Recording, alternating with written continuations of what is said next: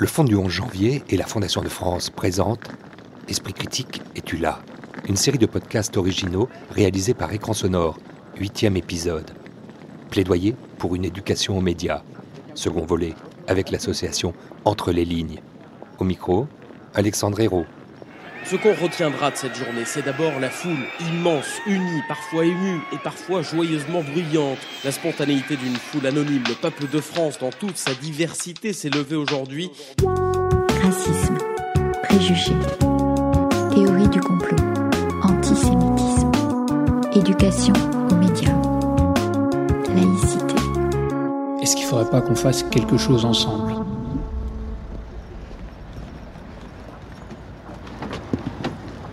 Et bonjour Sandra, bonjour. Enchantée J'aime bien ces rendez-vous au petit matin comme ça, sur Avec un, pa- un ce parvis de ciel. gare. Ah oui, et puis il fait beau. Hein, C'est cool Il fait beau, il fait frais, il fait beau, mais bon voilà. On, a- Bienvenue dans le Vogue Life. on explique euh, en deux mots où on va. Là, on va au collège euh, Henri Barbus à Vaux-en-Velin. Ce matin, on, va, on a cours avec les troisièmes euh, SECPA. C'est-à-dire Euh, je ne me souviens plus exactement ce que veut dire l'anagramme parce qu'on les oublie systématiquement. Mais en gros, ce sont des élèves en grande difficulté. Il y a pas mal de décrocheurs parmi eux et parmi elles. Sandra, le programme euh, aussi, s'il fallait le décrire. Donc euh, ce matin, atelier caricature avec cette classe dont parlait Delphine. Et cet après-midi, euh, les 3B, euh, qui est une classe euh, assez délicieuse. Et ce sera un atelier a priori sur les fausses infos. En route.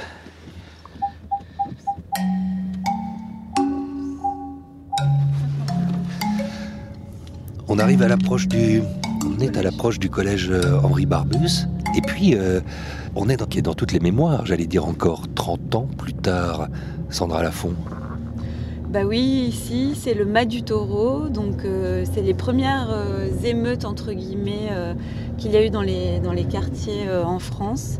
Et c'est donc ici que- qu'est née la politique de la ville à Vaux-en-Velin.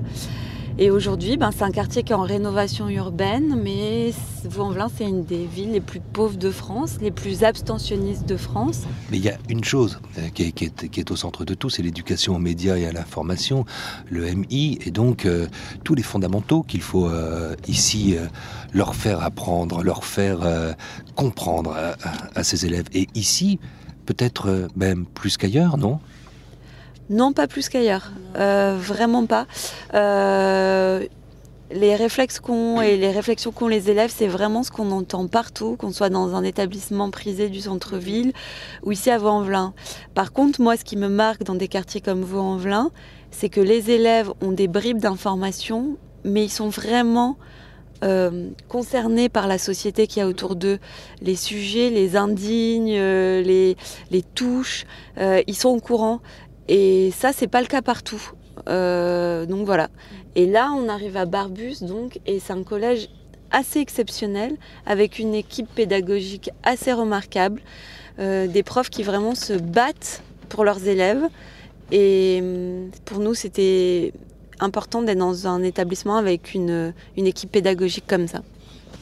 Il faut ouvrir cette porte.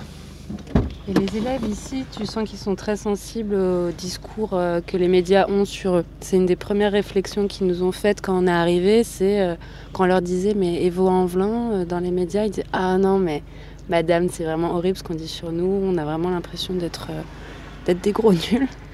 Donc on a vraiment l'intention de travailler là-dessus aussi et eux qui travaillent sur leur vision de leur ville pour essayer de se la réapproprier.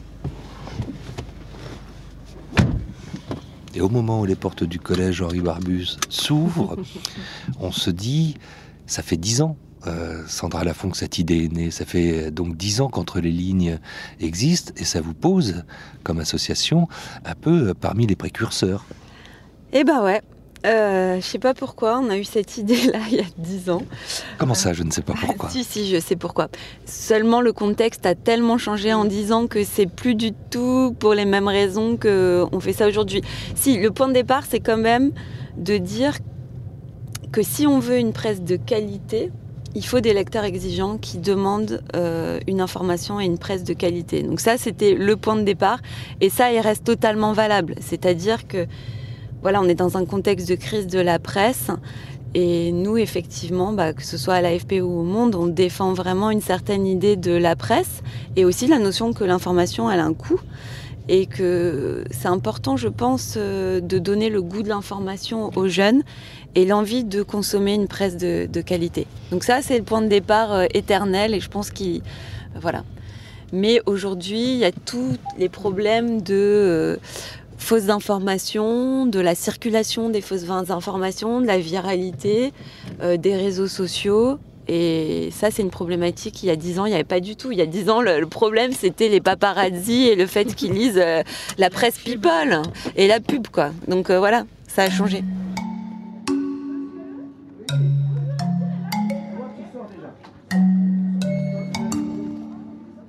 Et puis ce qui a changé, c'est qu'il y a cinq ans, il y a eu Charlie.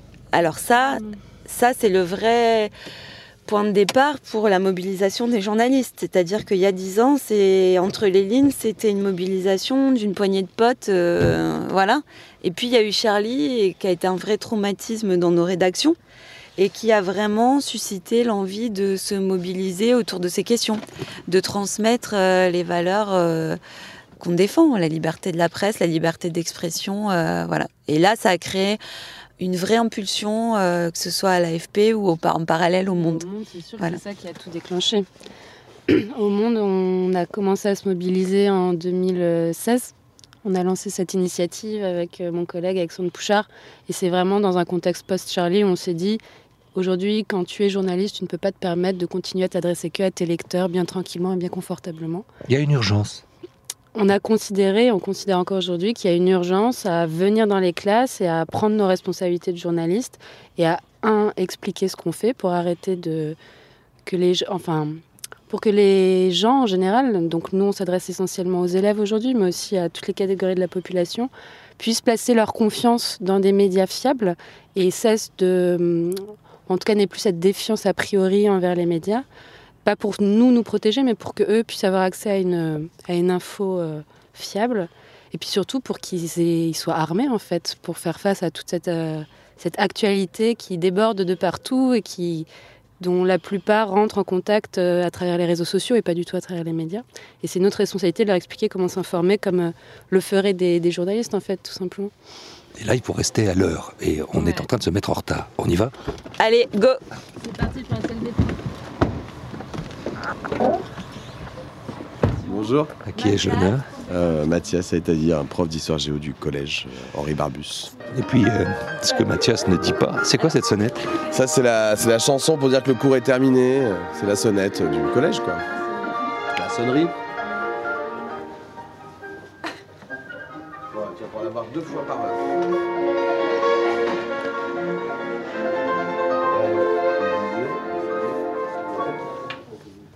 Mathias, c'est une sonnette disruptive. Et du coup, les, élèves ici euh, qui sortent d'un quartier qui est très, euh, qui est très parfois stigmatisé et que vous vous connaissez bien puisque vous êtes ancré dans cette réalité-là. Puis ça fait quatre ans que vous accueillez euh, les, programmes ici d'éducation aux médias et à l'information, tenus par entre les lignes. vous avez envie de le présenter comment ce quartier? Euh, bah, je sais pas si, le prof est le plus habilité à le présenter, mais j'ai envie de le présenter assez normalement en fait, comme un, enfin comme le quartier d'une grande ville qui s'appelle le Grand Lyon maintenant, et, euh, dans lequel en fait, euh, ben, il y, a, tout y est possible comme dans tous les quartiers. Voilà. Après, c'est un quartier qui, change, d'un point de vue de sa forme, de son urbanisme, etc. Il change pas forcément d'un point de vue de sa population. Par contre, c'est un quartier que je qualifierais de très accueillant, en fait. Voilà. Sur, euh, sur le fait que les gens se parlent, que les gens se disent bonjour, que les gens. Euh, on ne on se sent pas anonyme dans ce quartier. Voilà même si je n'y vis pas et que je ne fais qu'y travailler depuis euh, plus de 13 ans. Voilà. Et puis qu'il y a 4 ans, quand arrive l'éducation aux médias, et puis ici, euh, enfin qu'il faut renforcer, et ici, euh, entre les lignes qui s'installent, et qui, et qui apprend aux élèves à décrypter cette information, à se méfier un peu de tout, et c'est pas mal. Il y a, il y a comme l'idée de dire qu'on a besoin aussi que rentrent d'autres gens à l'intérieur de l'enceinte. Oui, et c'est euh, une... là, c'est pas une spécificité du quartier, c'est une spécificité de ce collège. C'est que là, vous parlez d'entre les lignes, mais on a un très grand nombre de partenaires et d'actions qui sont menées euh, tous, les, tous les ans en fait et depuis de nombreuses années qui, qui permettent, je pense aussi justement bah, de, de, de donner une image euh, beaucoup plus fine de la réalité de ce quartier, par exemple, auprès notamment de ses partenaires. C'est-à-dire que c'est pas seulement nos élèves qui ont besoin d'intervenants extérieurs. Je crois que le monde extérieur a besoin de nos élèves.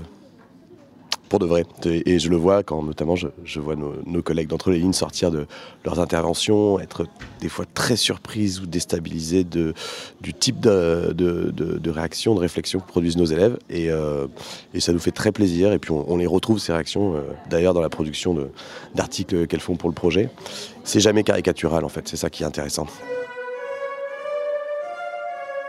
Bonjour à tous, info spéciale au collège Henri Barbus. Exactement. Exactement. Euh, alors, bonjour à tous, ça va Ouais, vous allez bien Ouais. On est en forme aujourd'hui. Comme d'hab. Vous vous mettez dans la peau de quelqu'un qui travaille dans un journal et qui doit illustrer un papier sur ce thème des violences vis-à-vis des femmes. Et vous allez choisir une des quatre images et vous allez nous dire pourquoi cette image, selon vous, elle illustre le mieux ce sujet des violences conjugales. Est-ce que vous comprenez la- le sens de cette image ou pas? Est-ce que quelqu'un peut nous la décrire? C'est l'État avec le, le Alors marteau. ça, ça, ça symbolise quoi? C'est pas exactement l'État. La peine. Oui, très bien. Ah, il y a des juges, donc ça la justice. symbolise la justice. Ah, c'est au prénom. Ouais. Un marteau, la justice, très très bien. Attrape ça. Ça c'est quoi? Ça symbolise quoi ce point C'est la justice, mais. Euh, le civil et civil. Oui, il y a qui particulièrement L'homme, la population. Donc c'est l'homme qui frappe la femme. Ah. Il y a trop d'hommes qui. Attends, ça c'est. c'est- Ah, Est-ce que ça c'est le signe des hommes. Ah, c'est la signe de la femme, moi j'ai compris. Alors Rami, vas-y, tu prends la parole et tu nous dis les 5 W. Tu te souviens, tu nous expliques bien qu'est-ce que tu vois sur l'image, Ouais, ouais. quand ça se passe, dans quel cadre, etc. Vas-y. Le signe, c'est c'est la femme. Oui, En fait, il frappe la femme ju- Oui. jusqu'à elle meurt et là, c'est le truc euh, d'enterrement. oui, C'est ça. exactement. C'est fabuleux, euh, Mathias, parce que le prof de maths que vous êtes met au centre quelque chose qu'on pourrait oublier quand on parle d'éducation aux médias et à la formation, c'est qu'il s'agit avant tout de former ceux qui vont voter, les citoyens. Bah, ceux qui vont voter, ceux qui vont vivre, ceux qui vont lutter, ceux qui vont arrêter de euh, subir aussi fortement euh, ce qui va se passer, parce qu'on est aussi dans un collège euh, qui est en difficulté, bah, il y a des difficultés sociales importantes, et c'est pas pour ça qu'ils doivent être exclus de ce qui va se passer dans ce pays et de la réflexion qu'il peut y avoir. Et puis, il y a une vraie urgence. Il y a une vraie urgence, évidemment. Si moi j'ai mis euh, ce, ce projet en place avec Sandra, euh, bah, c'est euh, la chance qu'on a eu de le mettre en place, c'est qu'il y a quelques années j'ai rencontré Sandra et je l'ai rencontré après ce qui s'était passé euh, à Charlie Hebdo et j'étais étonné de euh, l'accès qu'il pouvait avoir aux informations. En fait, à certaines parties de l'information, le lendemain de Charlie Hebdo, j'étais étonné que la, moitié de ma classe qui ait vu euh, les élèves, euh, bah, qui avaient vu euh, euh, quand euh, les euh, frères euh, Kouachi avaient euh, tué euh, le flic et que ces images-là que moi j'ai pas réussi à voir, eux ils l'avaient vu. Donc euh, c'est-à-dire que c'est par les réseaux sociaux qu'ils avaient ça. Et j'avais été étonné que c'était des élèves qui avaient 13-14 ans et qu'ils aient accès à ces choses-là et sans filtre. Ça veut dire que ça, par les réseaux sociaux, c'est là où ils apprennent effectivement euh, la marche du monde, c'est là où ils sont au courant, et c'est là aussi qu'il faut se méfier le plus, puisque cette information n'est pas décryptée. Ah bah tout à fait, parce que eux en fait ils nous disent euh, dans quel média tu l'as vu, bah, ils vont dire euh, moi j'ai vu ça sur Facebook. Eux ils croient que c'est un média comme pourrait l'être Le Monde ou autre chose, ce qui n'est forcément pas le cas. Donc c'est un journal, d'accord Et il leur est arrivé un drame il y a 5 ans. 5 ans quasiment jour pour jour. Alors Rami, Charlie Hebdo, il est mort à Paris. C'est un attentat, t'es- c'est Ah, mort. on peut pas dire il, est parce mort, que c'est Charlie, pas le journal. journal. Ouais. Ce sont les gens qui travaillent pour le journal. Hein D'accord? Charlie, c'est pas une personne. C'est un attentat. il y a eu un attentat, d'accord Oui. Qu'est-ce qui s'est passé? Bah dis-nous en plus, dis pas des mots comme ça, lance pas des mots, fais des Bah, ils ont phrases. tué des journalistes, je crois. Ouais, non, ils sont, ils sont rentrés dans le truc là, des journal. Ouais, Et le Le- terroriste. Des terroristes. terroristes. Comment ils s'appellent déjà? Les frères? Ouais, les frères. euh, Kouachi. Euh. Bon, c'est pas, c'est pas utile de retenir leur nom en fait. D'accord? Ils Ah, sont- les frères Kouachi. les frères Kouachi, ok. Ils Et sont rentrés dans- la rédaction. Et euh, il, les, il les a tous fumés. Alors, utilise un autre verbe s'il te plaît, parce que c'est est pas très respectueux. Exterminé. Il les a tous tués. Tuer, c'est Il a tué deux policiers, je crois. Ouais. Attends, attends. Il y a quelques années, c'était impossible de parler de Charlie Hebdo en classe, ou en tout cas, c'était très difficile, plus difficile, parce que la plupart des élèves l'avaient vécu, tout simplement, dans le sens où ils étaient à l'école quand ça s'était passé, ils avaient cette mémoire-là. Aujourd'hui, c'est toujours un peu touchy. Aujourd'hui, tu vois qu'ils la plupart déjà savent pas trop de quoi il s'agit. Tout le monde dit Charlie, il a été tué. Donc pour eux, Charlie, c'est un homme. Donc la conscience qu'il y a plusieurs personnes qui ont été tuées, qu'il y a des hommes et des femmes, elle s'est un peu effacée. Donc c'est touchy, oui, mais c'est pas Charlie Hebdo qui est touchy, c'est la question de la représentation de la religion. Parce que tu vois, ils considèrent la plupart que représenter une religion, c'est, ou se moquer de la religion plutôt, c'est du racisme. On entend très souvent ça en classe. Donc ce sujet-là est touchy. Mais je trouve que là, on a parlé assez sereinement de l'attentat Charlie Hebdo, ce qui n'était pas du tout le cas, euh, et ce qui n'est pas toujours le cas, notamment avec les lycéens qui ont cette mémoire-là. Donc là, moi, je suis assez surprise de la manière dont ça s'est euh, passé. Je pensais que ça serait un peu plus tendu, qu'il y aurait plus de, de dénonciation de Charlie Hebdo et que ça choquerait beaucoup plus cette caricature où on voit les trois religions qui sont comparées à du papier toilette. Euh, enfin plutôt les trois livres religieux qui sont comparés à du papier toilette, où ils n'étaient pas d'accord, ils, disaient que ça les faisait pas rire. Mais nous, ce qu'on essaye de leur dire, c'est qu'ils ont le droit de pas rire. T'es pas obligé de rire quand tu vois une caricature de Charlie Hebdo. Et pour autant, c'est pas parce que tu trouves pas ça drôle, c'est pas parce que tu trouves ça choquant que tu dois avoir un discours de haine contre ce genre de pratique. Et ça, j'ai l'impression que ce discours-là, il est passé, mais comme une lettre à la poste, et qu'il n'y a pas eu les réticences qu'on peut observer à d'autres moments. On peut venir vous attaquer et vous pouvez être jugé coupable. D'autant plus que sur les réseaux sociaux, il y a des preuves. Là, en classe, vous dites des choses, si on ne vous a pas enregistré, si on n'a pas la preuve que vous avez bien dit ça, vous pourrez toujours dire, bah, je ne l'ai pas dit. Sur les réseaux sociaux, si vous écrivez, si vous publiez quelque chose, on peut faire une capture d'écran et c'est une preuve. C'est une preuve que vous avez bien publié ça. Et même si vous avez publié sous, sous un pseudo, on peut remonter à votre adresse IP.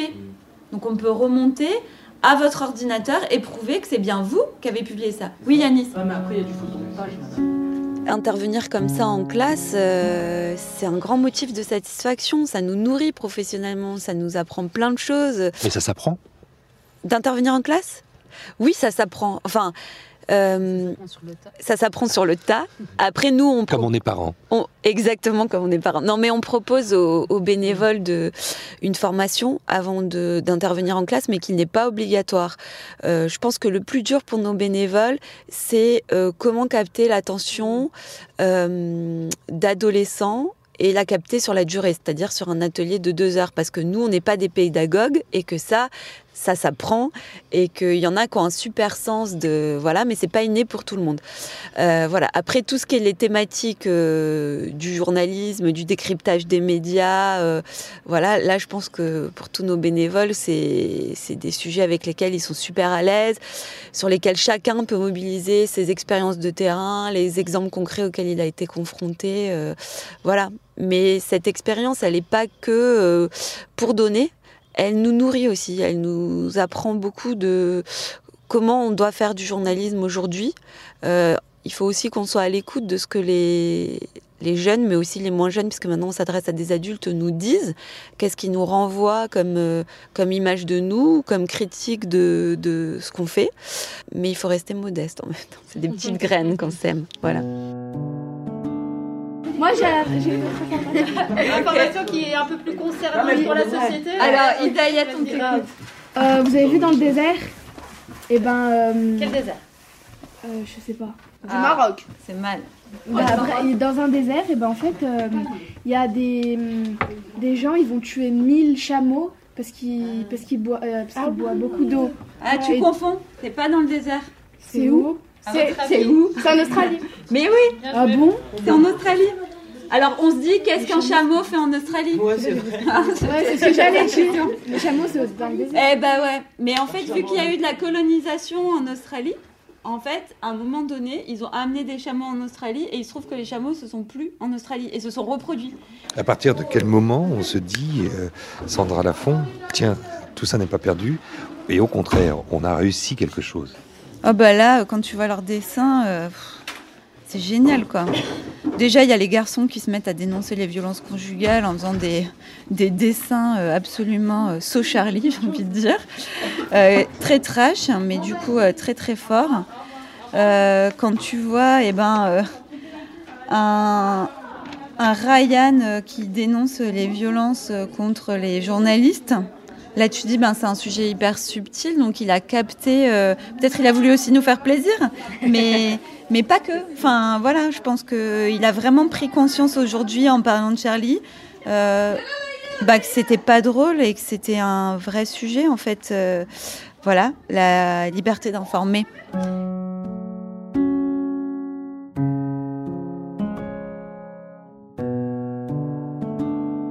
Sandrine, prof de français. Ici, vous nous accueillez. Oui, je vous accueille volontiers. Mais la question a été, euh, comment dirais-je, pour euh, évoquer euh, entre les lignes, aussi facile que ça. C'était, il n'y avait pas de doute. Il Yeah. fallait qu'ils viennent. Il fallait qu'ils viennent. Et il fallait surtout euh, avoir ce recul-là et leur apprendre ce recul-là par rapport à l'information. Parce que c'est quand même au collège que circulent majoritairement les rumeurs. Et on l'a vécu là dans notre collège. Donc, euh, oui, il faut leur apprendre cette distance-là. Et c'est, pas qu'un auxiliaire, mais euh, c'est, une arme peut-être aussi pour vous euh, euh, précieuse que, ce décryptage qui vient de professionnels? C'est une arme, c'est une aide pour nous aussi. Même dans nos gestes professionnels, on n'est pas habitué à avoir ce décryptage-là, ces liens-là, cette spontanéité dans la, dans la réaction de nos élèves. Et, et on a besoin de ça, on a besoin de cette aide-là. Ça nous apprend beaucoup de choses pour nous aussi, dans notre pratique professionnelle, mais pour nous aussi en tant que lecteurs. Mais concrètement, qu'est-ce que ça vous aurait appris que vous n'imaginiez ou ne soupçonniez pas? Euh, ou ne, ne sachiez point? Euh, le contact, ce que les élèves euh, regardent. Parce que nous, on se limite peut-être à l'approche des réseaux, euh, les réseaux euh, euh, habituels comme Snap, comme Insta, un peu Facebook pour certains. Donc on imagine ça, mais moi je n'imaginais pas une seule seconde qu'ils avaient accès à la radio, je n'imaginais pas une seule seconde qu'ils avaient accès à des, vidéos virales atroces comme ce dont ils ont parlé tout à l'heure. Je n'imaginais pas leur crédulité et leurs angoisses face à, à- Enfin, je les ai sentis tout à l'heure complètement terrifiés par euh, ces chaînes là qui, euh, qui emmènent la malédiction euh, dans la famille, mais pas du tout horrifiés par l'horreur de l'actualité de leur ville. Et, et cette réaction-là, euh, je l'apprends là. Alors que ça fait euh, 17 ans que je suis prof, que j'ai des troisièmes et j'a- j'apprends des choses sur eux. Il y a quelque chose qui a changé euh, en 2015 après euh, les, les attentats? Oui, euh, il y a beaucoup de choses qui ont changé. Euh, notre rapport, nous, en tant qu'enseignants, face à l'actualité, puisque c'est au programme de français, euh, avec beaucoup, beaucoup de pincettes, euh, beaucoup de peur dans, ce qu'on aborde, comment on l'aborde. Euh, dans la relation aussi à l'actualité, ce qui peut blesser les élèves, ce qui peut les toucher, leur interprétation quand c'est un point sensible. Beaucoup de précautions, beaucoup plus de précautions encore. Et le credo, le créneau entre les lignes, c'est évidemment de- d'éveiller euh, et euh, de raffermir l'esprit critique, le susciter le plus possible. C'est aussi celui de l'école. Alors, grâce à vous, ça le devient encore plus, parce que euh, là, on est à 4, 6 heures, 5 heures d'intervention. Et euh, moi, j'ai des rituels en début d'heure, et des rituels qui sont, par exemple, euh, si je donne un exemple, un proverbe français un peu résistant, et on est sur la négociation de sens. Donc, c'est une activité que je fais depuis des années. La négociation de sens. Ouais, la négociation d'un sens implicite, d'un proverbe. voilà. Par exemple, si je donne l'exemple, le dernier, c'était euh, l'argent n'a pas d'odeur. Et je leur donne, euh, je leur donne. Donc de chacun négocie et puis on construit le sens. Et à ce moment-là, quand je leur donne la réponse que moi j'ai trouvée, ils me demandent mes sources. Ah, vous voilà bien. Eh ben oui, merci beaucoup. J'ai demandé des heures sup grâce à vous.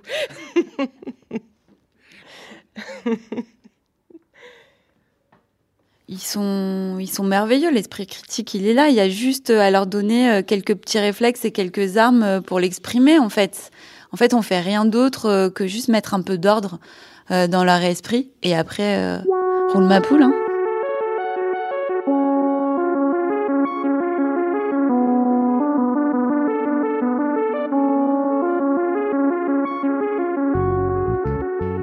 Plaidoyer pour une éducation aux médias, fin de ce huitième épisode de cette série de podcasts produite par le Fonds du 11 janvier et réalisée par Écran Sonore. Remerciements à Sandra Lafont et Delphine Roucotte de l'association Entre les lignes, en résidence au collège Henri Barbus de Vaux-en-Velin qui nous a accueillis. Merci aussi à tous les élèves et professeurs ayant partagé cet atelier. Esprit critique es-tu là? Direction éditoriale, Anne Lescaut, habillage sonore, OH, communication, agence RUP, montage et mixage, Benoît Artaud, au micro, Alexandre Hérault. Si vous avez liké, partagez ce podcast, hébergé par Aosha et présent sur toutes les plateformes de podcast et agrégateurs. Et n'hésitez pas à visiter le site de l'association Entre les lignes, Entre les lignes, Médias. Et en attendant, bel été sonore à toutes et tous et retrouvez toutes les semaines de l'été deux podcasts de la collection en nouvelle diffusion.